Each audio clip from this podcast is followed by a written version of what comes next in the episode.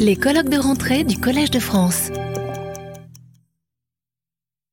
Nous allons euh, terminer cette réflexion de deux journées avant la, conclusion qui sera donnée par euh, les deux organisateurs du colloque, par euh, une réflexion, je pense, plus générale sur, au bout du compte, l'art auquel l'interprétation, le déchiffrement est, lié. Et cette réflexion-là nous sera donnée par justement ben, l'un des spécialiste vraiment de euh, cette science de l'interprétation, de l'herméneutique dont je vous ai parlé, euh, dont je vous ai parlé tout à l'heure. Il s'agit de Denis Toire, qui est directeur de recherche au CNRS, au centre Georg Simmel de l'HESS, ainsi qu'au centre Marc Bloch de euh, Berlin, et qui travaille depuis toujours, hein, depuis son travail sur Schleiermacher, hein, l'inventeur de l'herméneutique, qui travaille depuis euh, sa thèse, disons, euh, sur la question de l'interprétation, sur la théorie herméneutique et sur euh, l'épistémologie des, sciences sociales. Il y a de nombreux livres de, de, de Denis Toit. J'en citerai qu'un seul, pas, nécessairement les derniers, mais il a dirigé avec Christian Berner un, dictionnaire philosophique de l'interprétation hein, chez Vrin, paru en, 2015, et qui, je crois, serait très utile pour euh, constituer, pour euh, accompagner les actes de ce colloque quand ils seront, quand ils seront publiés, justement. Donc, pour réfléchir à cette science de l'interprétation dans laquelle que nous avons frôlé et nous avons parlé pendant ces, deux, ces deux journées. La communication de Denis Toire s'intitule Lire, déchiffrer, interpréter, tout simplement, le défi de l'herméneutique. Merci euh, William. Je commencerai en, remerciant les organisateurs et William particulièrement de euh, cette occasion. Euh, pendant ces deux jours, j'ai appris énormément de choses. alors venant à la fin, j'espère ne pas trop vous décevoir. J'ai un premier risque, c'est que ne présentant pas, étant le premier à ne pas vous présenter de belles images ou de belles citations, je vais euh, vous astreindre à un autre type d'exercice, à vous concentrer sur la, sur la parole. On va voir si ça, euh, si ça marche. Et euh, venant à la fin, je vais me contenter en fait d'un travail de distinction, je dirais un travail philosophique de, de base euh, on a pris, et c'était nécessaire euh, pour euh, réunir toutes ces perspectives si, riches hein, qui ont meublé ces deux journées, on a pris l'idée de le mot de déchiffrement, déchiffrer en un sens souvent très, très vaste. Hein. En fait, on l'a pris au sens des fois de lire, des fois de, de, décoder, parfois de décrypter, parfois de comprendre, parfois d'interpréter. et on a fait. Euh, on a eu des approches très, euh, très différentes. Euh, parfois, c'était dans un sens aussi largement métaphorique. Par exemple, quand on parle en cosmologie du déchiffrement, il faut évidemment le prendre dans un sens métaphorique, sinon on est dans de la théologie, dans de la, physicothéologie, et c'est sans doute pas le propos. et donc j'aimerais revenir tout simplement sur l'enchaînement euh, des opérations euh, lire, déchiffrer, interpréter, je parlerai aussi de, décoder, pour euh, réfléchir à leur, distinction possible, hein, de manière peut-être grossière, mais, peut-être aussi utile pour que chacun, à l'issue de ces deux journées, puisse peut-être serrer ses, pensées et organiser ses, modes, ses notes. Donc je vise essentiellement la différence conceptuelle de ces, opérations. Et l'enjeu de, ce, travail et l'enjeu de ce qui nous a réunis, c'est que derrière ces modes de scription et de déchiffrement, euh, c'est à mon sens la question de la mémoire culturelle hein, qui se pose, celle de son actualisation, de sa préservation ou de sa négligence, et au-delà, sans doute, la question euh, du statut ontologique des objets culturels, qu'il euh, faudrait considérer. Hein. Est-ce que euh, des contenus, et je mets des guillemets, des contenus non lus, euh, non déchiffrés ou non compris, ont une existence ou pas? Et s'ils ont une existence, quel type d'existence est-ce le cas? Et réciproquement, est-ce que des signes graphiques, hein, ou ce que nous tenons pour tels, ont une existence culturelle indépendamment du fait d'être lus, déchiffrés, interpréter ou de pouvoir, à tout le moins, l'être. Un des enjeux du déchiffrement de ce qu'on n'arrive pas à déchiffrer, c'est aussi celui-là, c'est de doter d'un autre type d'existence des, euh, des, textes. Donc la question se pose de manière cruciale, à mon sens, à l'heure où nous avons accru euh, indéfiniment nos capacités à enregistrer, conserver, muséifier, patrimonialiser notre héritage symbolique, et où nous sommes dans une capacité toujours moindre de l'actualiser, de le recevoir, de le reprendre en le comprenant, de l'interpréter. Donc mon propos, ça va être vraiment de suivre euh, ces, trois, euh, ces, trois, concepts, et je commencerai par euh, lire avec une première distinction qui touchera le rapport de la lecture à l'écriture. Hein. Je mets de côté pour l'instant la question de la textualité orale, hein, qui compliquerait inutilement mon propos, mais je voudrais distinguer deux types d'écrits.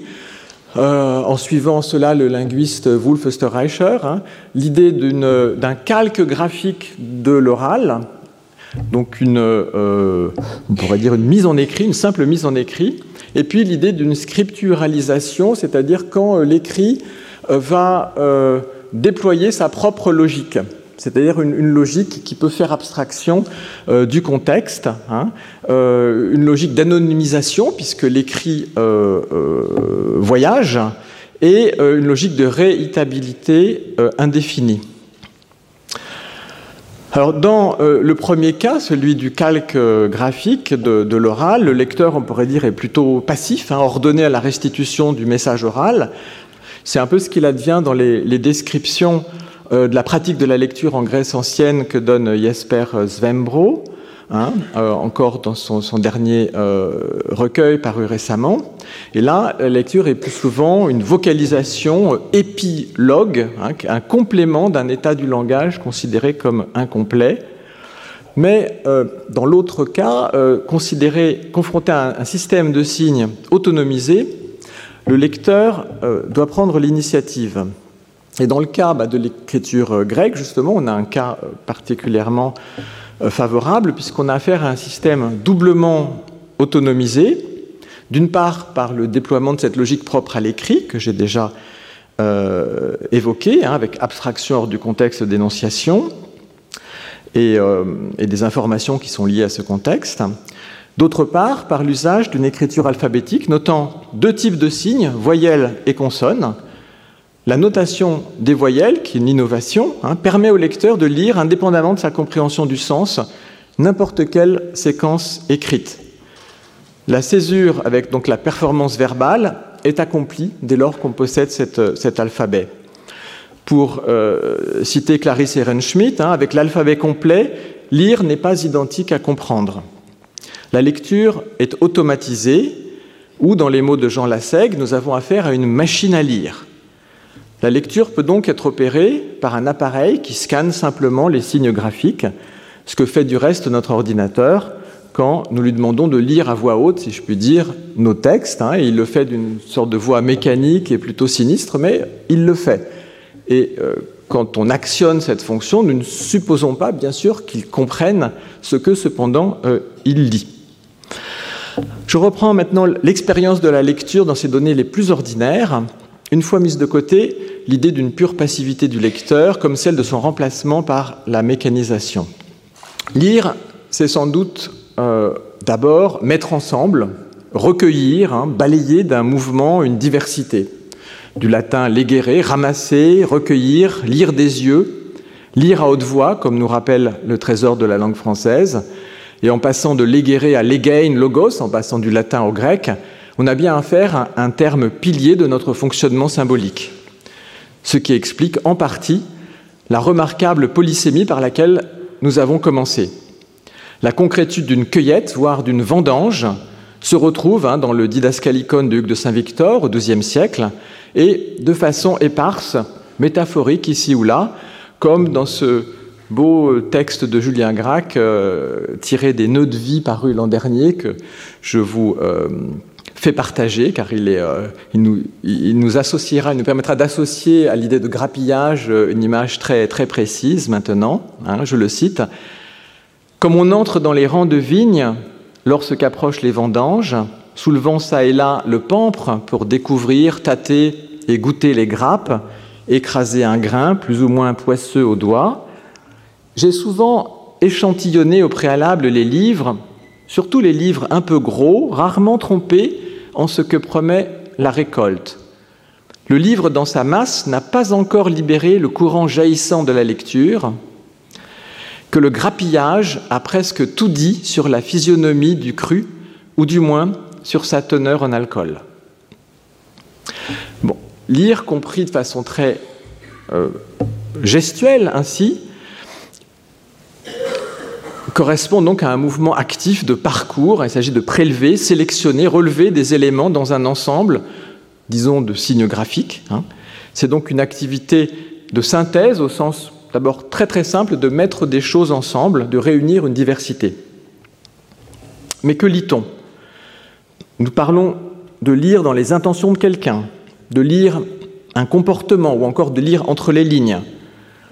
Mais le ferait-on si nous n'avions pas d'abord lu les lignes elles-mêmes des lignes d'écriture Évidemment, non. Ce que nous prétendons lire présente nécessairement les traits d'une écriture. Si nous lisons entre les lignes, c'est justement que nous ne nous contentons pas de lire les lignes, mais cela présuppose néanmoins que nous les lisions. La lecture présuppose l'écriture et vice-versa. Ce que nous lisons, nous le supposons écrit. Nous faisons intervenir en cela la catégorie de l'intentionnalité. Nous faisons l'assumption que ce qui est écrit, et là je mets des guillemets dans tous les mots qui suivent, dit quelque chose, qu'il est porteur d'un contenu, message, sens ou d'une signification. Il s'agit donc de signes, hein, j'ai parlé déjà de signes graphiques. Les signes ne sont signes que pour quelqu'un qui les reconnaît, qui les prend pour des signes. Ce qui devient signe, hein, comme l'a avancé de façon convaincante, à mon sens, le philosophe Joseph Zimon, c'est ce dont la signification immédiate m'échappe, mais dont j'ai de bonnes raisons de supposer la signification. Une pierre au bord du chemin n'est pas un signe, à moins que je ne l'aperçoive comme l'indice d'un passage, si elle a été récemment déplacée, ou la marque d'une croyance ou d'une coutume locale, ou un élément d'un langage spatial, ou pour toute autre raison. Si nous reconnaissons un ensemble de signes comme recelant un sens, notamment parce qu'ils relèvent d'une écriture, nous supposons d'ordinaire que cette écriture, et avant toute lecture que nous en fassions, et avant tout déchiffrement, fait sens, et je mets encore des euh, guillemets en m'excusant pour cet anglicisme. Nous anticipons sa significativité.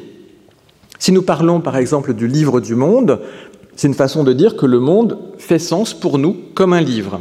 Un livre est une promesse de sens qui s'offre à la lecture et le monde serait de même pleinement sensé comme l'est un livre. Mais si nous lisons ce qui s'offre à la lecture, cela peut correspondre à trois opérations de nature euh, très différentes et euh, c'est un, point sur lequel je voudrais insister. On pourrait euh, considérer que lire, c'est d'abord vouloir dire que nous sommes en état de déchiffrer de l'écrit, de l'épeler. Autrement dit, nous maîtrisons la technique qui permet, en principe, d'accéder au sens euh, inscrit. Euh, ça renvoie à une capacité. Premier sens très euh, général dont souvent on parle quand on parle d'apprentissage de la lecture, mais c'est un sens extrêmement élémentaire que je distinguerai d'un deuxième niveau plus élaboré qui est lire au sens, je dirais, de la pratique, quand on est en mesure de faire un usage efficace de l'écrit, que ce soit pour recueillir des informations, des instructions pratiques ou administratives, des indications d'orientation, etc. Nous habitons de fait dans un univers où l'écrit est omniprésent. Quand euh, nous ne trébuchons pas devant les masses d'écrits, nous savons lire, hein, quand nous pouvons nous orienter dans cette, foule de, sollicitations euh, écrites et euh, tracer notre, notre voie. Et on peut noter au passage que c'est cet univers que nous nous sommes fabriqués, où l'écrit est tellement présent, et de plus en plus avec la, diffusion des, écrans. Euh, c'est un univers extrêmement hostile à toute personne non-voyante, bien que dans le même temps, la situation est euh, considérablement changé du fait de la lecture automatique de tous ces, euh, de tous ces signes. Troisième euh, acception, après donc le lire comme capacité et lire comme usage, lire comme finalité. Hein. Lire peut vouloir dire, en un sens emphatique, mais dont il a été question aussi ces deux journées précédentes, s'emparer des contenus, euh, accéder au sens, non seulement déchiffrer la lettre de l'écrit ou les plaies, non seulement comprendre les éléments lexicaux, mais aussi accéder à un sens unifié de ce que nous lisons. Bon, tout cela se range sous le petit mot de lire, sous ces quatre lettres en français. Mais que veut-on dire maintenant quand on parle de déchiffrement? Ce serait mon deuxième moment. Déchiffrer, un terme qu'on emploie fréquemment au sens de surmonter la difficulté d'une écriture pour parvenir à lire, par exemple, un gribouillis. Mais on dit aussi, on parle aussi de déchiffrement dans un sens déjà métaphorique pour désigner l'interprétation d'un texte obscur, volontairement obscur et, comme chiffré. Mais cette opération est souvent assimilée à l'élucidation d'un code secret. Il importe donc d'introduire de nécessaires distinctions. Déchiffrer, c'est ce que j'avancerai, n'est pas décoder. Le code, règle de l'organisation d'unités signifiantes, voire leur système, peut être exhibé à tous. Il n'est que de prendre la peine de le remarquer. Concernant les codes sociaux, c'est par exemple l'objet du roman classique, bien souvent, que de nous, y initier. Hein, les codes de la cour avec Madame de Lafayette, les codes érotiques avec euh, Crébillon-Fils, les codes sociaux, mondains, politiques et autres, depuis Balzac jusqu'à Annie Ernaux pour rester dans la littérature euh, française. Un code permet ici de prélever ce qui fait signe par opposition dans un registre particulier. C'est l'affaire d'une sémiologie que de décrire ces ensembles. Déchiffrer n'est pas non plus casser un code secret. Il faut aller ici contre l'apparence qui les rapproche. Un code secret, c'est encore un code parfaitement accessible, mais dont l'accès est restreint à un petit nombre. Parfaitement accessible, j'exagère peut-être un petit peu, on l'a vu ce matin. Euh, une clé, en principe, suffit et la barrière tombe. Il devient transparent. Il y a des formes très élémentaires de cryptographie auxquelles je me tiendrai, qui tiennent beaucoup du jeu comme quand le jeune euh, Humboldt écrit à son ami Henriette Hertz une correspondance en lettres hébraïques, mais non en hébreu, car bien sûr il écrit en allemand, quand André Chénier crypte en grec les mots les plus orduriers des poèmes de révolte qu'il exfiltre de sa prison de Saint-Lazare, cachés dans des ballots de linge sale, ou encore quand Benjamin Constant pense sans doute soustraire son journal intime au regard indiscret en le rédigeant en caractère grec. Il s'agit là d'une sorte de morse qui ne dépayse que tant que l'on n'a pas identifié la règle de transposition, qui peut être fort compliquée, évidemment. Déchiffrer suppose un effort plus poussé, qui correspond à un système sémiotique plus élaboré dans sa structuration que le simple encodage, ce qui est le cas sans doute pour le langage humain, d'une part en fonction de sa double articulation en unité minimale de son et unité minimale de sens, de l'autre en fonction de la variété des systèmes d'écriture, qui se propose. L'aventure intellectuelle de Champollion, pour lui adresser un, coup de chapeau à mon tour, et de ses prédécesseurs et contemporains, fut de penser ensemble la question de l'écriture et celle du système linguistique, donc de voir les hiéroglyphes comme des signes et non comme des images, et de voir ces signes dans leur fonction phonétique et non pas symbolique. Ce que le déchiffrement met à jour est un obstacle purement intellectuel les hiéroglyphes narguaient pendant des siècles leurs admirateurs en figurant une promesse de sens toujours déçue. Le défi était donc d'entrer par effraction dans la logique même de la production de ce composé graphique et phonétique en combinant un jeu d'hypothèses qui pouvait s'appuyer sur le contrôle fourni par la pierre de Rosette. Il fallait donc une hypothèse sur l'écriture, une hypothèse sur la continuité des langues à travers les transformations entre le démotique et le, copte en particulier, en qualifiant la prouesse de Champollion dans une lettre qu'il lui adressa le 26 juin 1824, Wilhelm von Humboldt parlait bien de déchiffrement. C'est ma deuxième euh, citation que je vais vous lire. Humboldt écrit en français à Champollion. Je sens bien qu'il faut avoir consacré des années entières à l'étude des antiquités égyptiennes pour y être tellement initié qu'à la vue d'un groupe hiéroglyphique, l'objet ou le mot qui peut s'y trouver caché se présente à l'imagination. Il faut encore, pour réussir dans ce déchiffrement pénible et difficile, être doué du talent de deviner avec facilité et de manière que cette opération périlleuse soit guidée par un tact sûr et une masse de connaissances solides. Humboldt, on le voit ici, distingue bien entre la masse de connaissances requises et le talent de deviner avec facilité, ainsi que le tact sûr exigé par cet exploit. Dans sa lettre, il ne se contente pas de complimenter Champollion, mais il lui adresse aussitôt des travaux pratiques, à partir des matériaux présents à Berlin, la collection Minutoli, intégrée aux collections royales. Cette appropriation s'exprime dans son discours académique sur l'explication de quatre statues égyptiennes à tête de lion de 1824, qu'il publiera après des amendements dus à la discussion épistolaire avec Champollion en 1828. La découverte avait mis à jour un savoir utilisable par un tiers. Nous étions bien dans de la science. Mais ce savoir avait supposé une construction complexe, demandant aussi du tact et du jugement, notamment pour penser l'articulation des deux niveaux graphiques et phonétiques de la démonstration, le juste usage du démotique et du copte, la conscience des altérations du haut temps, bref, un travail de l'intelligence qui distinguait bien le déchiffrement de Champollion d'un simple décodage. Humboldt avait parfaitement saisi cette différence. Si le déchiffrement des hiéroglyphes n'est pas l'identification d'un code secret, c'est qu'une langue historique n'est pas assimilable à la construction d'un dispositif. Elle ne relève pas d'un dessin. Sa grammaticalité renvoie à une logique propre qui s'est établie au cours de la très longue durée de son usage.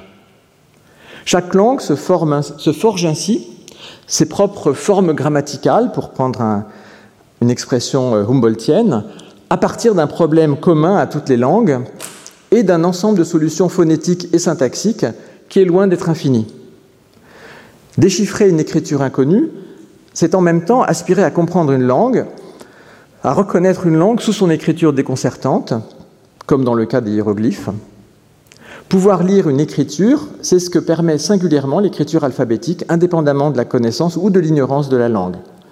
Nous pouvons lire ce qui est écrit, mais pas forcément euh, le comprendre. Nous pouvons parfois lire sans comprendre. Autrement dit, nous pouvons décoder. Est-ce là un déchiffrement? Manifestement non.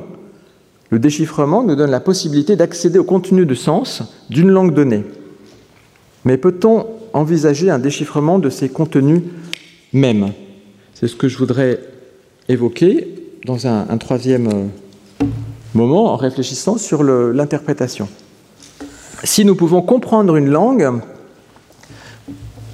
quand nous disons que nous comprenons une langue, nous disons que nous pouvons comprendre ce qui est dit dans cette langue. La familiarité avec son lexique et sa syntaxe nous permet en principe d'être en mesure d'interpréter tout énoncé correctement formé en celle-ci. Cela ne veut pas dire évidemment que nous comprendrions tout ce qui s'y dit. Nous ne serons pas arrêtés simplement par les énoncés les plus communs, les plus ordinaires, de ceux qu'on rencontre justement dans les premières années de l'apprentissage d'une langue, mais plutôt par ce qui s'y dit d'inédit.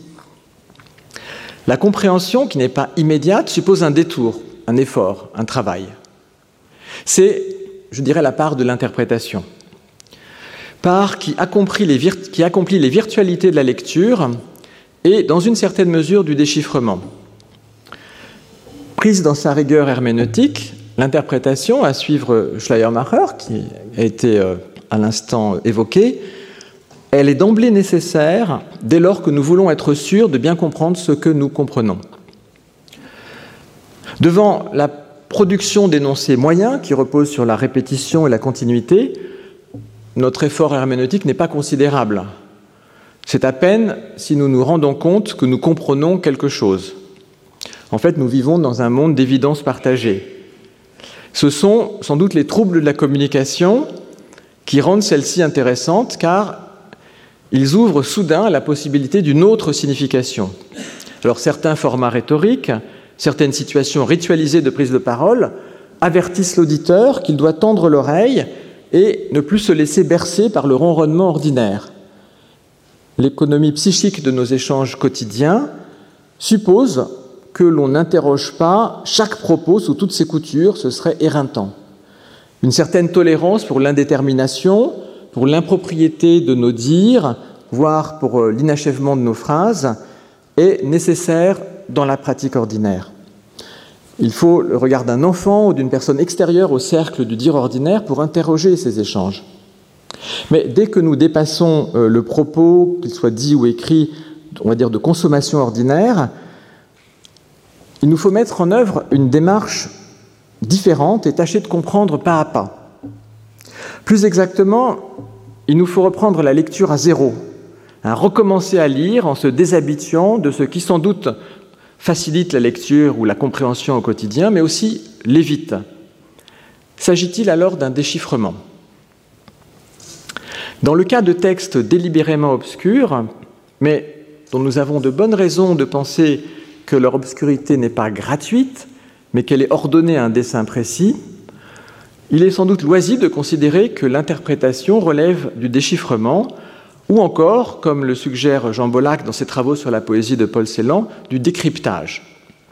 Je prendrai ici donc le cas de l'obscurité poétique comme une des possibilités du langage, possibilité qui fait voir peut-être des propriétés de toute expression artistique. Ce qui fait que Jean Bollac a pu être fondé à parler de décryptage et de déchiffrement, c'est le caractère singulier, radical, extrême de la poétique célanienne. Il importe donc de souligner la singularité de cette poétique, donc du poète Paul, Paul Celan, hein, poète de langue, de langue allemande, euh, ayant vécu au XXe siècle, pour apprécier euh, la portée de l'effort herméneutique sur un cas limite. D'un côté, cette œuvre est écrite en allemand et il suffit en principe de connaître la langue pour avoir accès au poème, au sens des poèmes. De l'autre, elle entretient un rapport polémique avec la langue allemande en se réclamant d'une contre-langue. Plus exactement, il faudrait préciser ici que le geste de la poétique de Celan est sans doute de corriger l'allemand, qui n'est pas resté indemne des malfaçons de la période nazie, mais surtout de contrer, et plus exactement de contredire une certaine tradition lyrique, romantique et nationaliste. En effet, il s'agit de contredire à ce qui s'est dit et écrit dans la langue allemande, et non évidemment de prétendre renverser la langue elle-même, dont le lexique et la syntaxe restent stables, y compris sous les coups de boutoir de cette poésie euh, critique. Si l'on ne veut pas renoncer à interpréter un texte poétique, et c'est ce que l'on fait quand on accorde d'emblée, dans une attitude faussement libérale, que toutes les interprétations se valent. Si l'on ne veut pas renoncer, il convient de s'engager dans l'interprétation. Jean Bollac avance que pour être lu ou compris, je le cite ici, le poème est sa propre clé et il doit être déchiffré à la lumière de sa langue nouvelle. L'obscurité euh, du texte, autrement dit, renvoie à l'hypothèse que le sens est fixé et attend d'être lu et reconnu. La langue poétique, sans cesser d'être de l'allemand, se constitue néanmoins contre les attentes et marque ses directions en se coupant des voies communes et produisant une obscurité pleine de sens. Le déchiffrement peut être alors, dans ce cas, le mode de l'interprétation. Il se distingue nettement d'un décodage dont la tentation se fait jour dès que le texte est obscur. L'idée d'une clé qui suffirait à élucider euh, une œuvre, une œuvre d'art. Le décodeur imagine que le sens sera élucidé dès lors, par exemple, que la référence sera identifiée. Évidemment, des chercheurs ne manquent pas de rassembler une impressionnante documentation qui sert au plus près les circonstances de l'écriture, de l'examen des brouillons à celui de la bibliothèque utilisée, de la lecture des journaux à la reconstitution des parcours ou des rencontres de l'auteur. Mais pour utile que puissent être toutes ces données, elles ne le sont que dans la mesure exacte où, si leur convocation est légitime, il pourra être rendu compte précisément de la fonction que le poète leur assigne dans la désignation, à l'intérieur du poème, voire de son langage en constitution. En l'absence de cette perspective, l'amoncellement des informations est vain. Autrement dit, c'est la confusion de la lecture au sens herméneutique d'un travail interprétatif, confusion de la lecture avec un décodage qui doit être euh, dénoncé. La référence externe n'est pas une clé, elle n'est même pas une citation, l'élément nouveau est approprié et corrigé, sa transformation est une composante majeure de la texture sémantique, commentait Jean Bollac dans euh, l'écrit, qui est une sorte de journal de bord de ses efforts herméneutiques autour des poèmes de Paul Celan.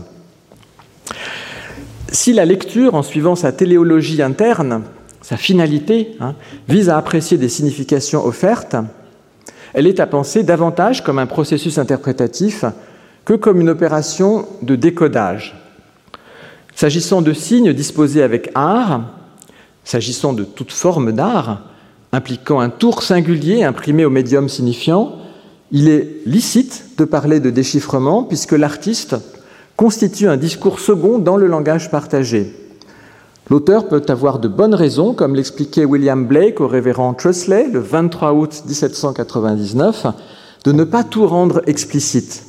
Au contraire, ce qui n'est pas trop clair, pas trop explicite, stimule nos capacités, nous pousse à prendre l'initiative, rouses the faculties to act.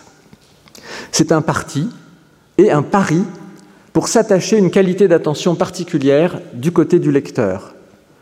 Pour cette raison, le déchiffrement ne saurait tenir lieu de tout, ne saurait tenir lieu de tout l'exercice herméneutique, excusez-moi, puisque nous cherchons aussi bien à comprendre ce qui ne dresse pas de telles barrières pour briser une compréhension trop immédiate, ou plutôt l'illusion d'une telle compréhension. L'herméneutique, mot que je n'ai pas encore beaucoup utilisé, tel que je la comprends, n'est ni la relativisation de toute compréhension au motif que toute serait légitime, ni la réduction de tout signifiant à un signifié unique, comme il lui est parfois reproché par assimilation avec un rationalisme forcément étriqué, mais l'idée de fonder une compréhension par un travail de lecture. Comprendre ce qui se dit dans un code particulier, dans une langue, c'est pouvoir apprécier la différence entre l'usage plat, attendu, neutre de ce code et l'effet de sens produit par un locuteur qui peut aller jusqu'à un arrachement le portant loin des attentes ordinaires euh, du dire, hein, et les dotant pourtant d'une signification particulière issue de la visée artistique. Mais cela n'est pas nécessaire. Hein. Il suffit de penser au roman, qui reprend le plus souvent des, tournures tout à fait courantes, des, façons de parler tout à fait courantes, en leur attribuant dans le cadre de l'œuvre une signification particulière, mais chaque énoncé ne pose pas en principe de difficulté spécifique, ou bien au théâtre, euh, qui est encore plus euh, net, hein, où c'est la pertinence, la fonction, la contradiction des paroles qui fondent le sens en situation, lequel sens ne pose le plus souvent pas de difficulté particulière à être immédiatement compris. Il ne s'agit donc nullement d'un décodage, puisque l'enjeu est de saisir ce qui perturbe le code et qui produit un effet de sens. Ce n'est pas non plus nécessairement un déchiffrement qui ne renvoie qu'aux situations le langage d'art est mis en avant. Il s'agit cependant de l'accomplissement de la lecture. Pour le dire d'une formule, la compréhension se meut dans l'illusion tant que l'interprétation ne l'a pas assurée. Et c'est pour cela que l'herméneutique, euh, à mon sens, serait la, thèse que je propose, est requise par la lecture. Je conclus très brièvement et très platement en résumant euh, les points que j'ai cherché à, à, établir. La lecture donc, peut s'entendre depuis un usage laborieux de l'écrit, savoir lire. Un enfant apprend à lire, il sait lire quand il arrive à, se confronter à l'écrit, mais euh, de manière encore hésitante, jusqu'à une réflexion interprétative en passant par un usage courant ordonné à une fin pratique, ce qui est sans doute la plus grande partie de son, euh, de son usage. Le déchiffrement se distingue du décodage en ce qu'il suppose une complexité supérieure dans le système de signes à percer à jour. Ces deux concepts ne sont pas encore l'interprétation, qui remet en chantier, dans chaque cas particulier, un travail singulier pour rapporter des signes à une unité de sens putative. Il peut cependant y avoir une interprétation qui relève en partie du déchiffrement, dans le cas du langage d'art, quand un auteur se constitue en quelque sorte un langage propre à l'intérieur du langage commun, mais cela ne peut avoir lieu que dans certaines limites.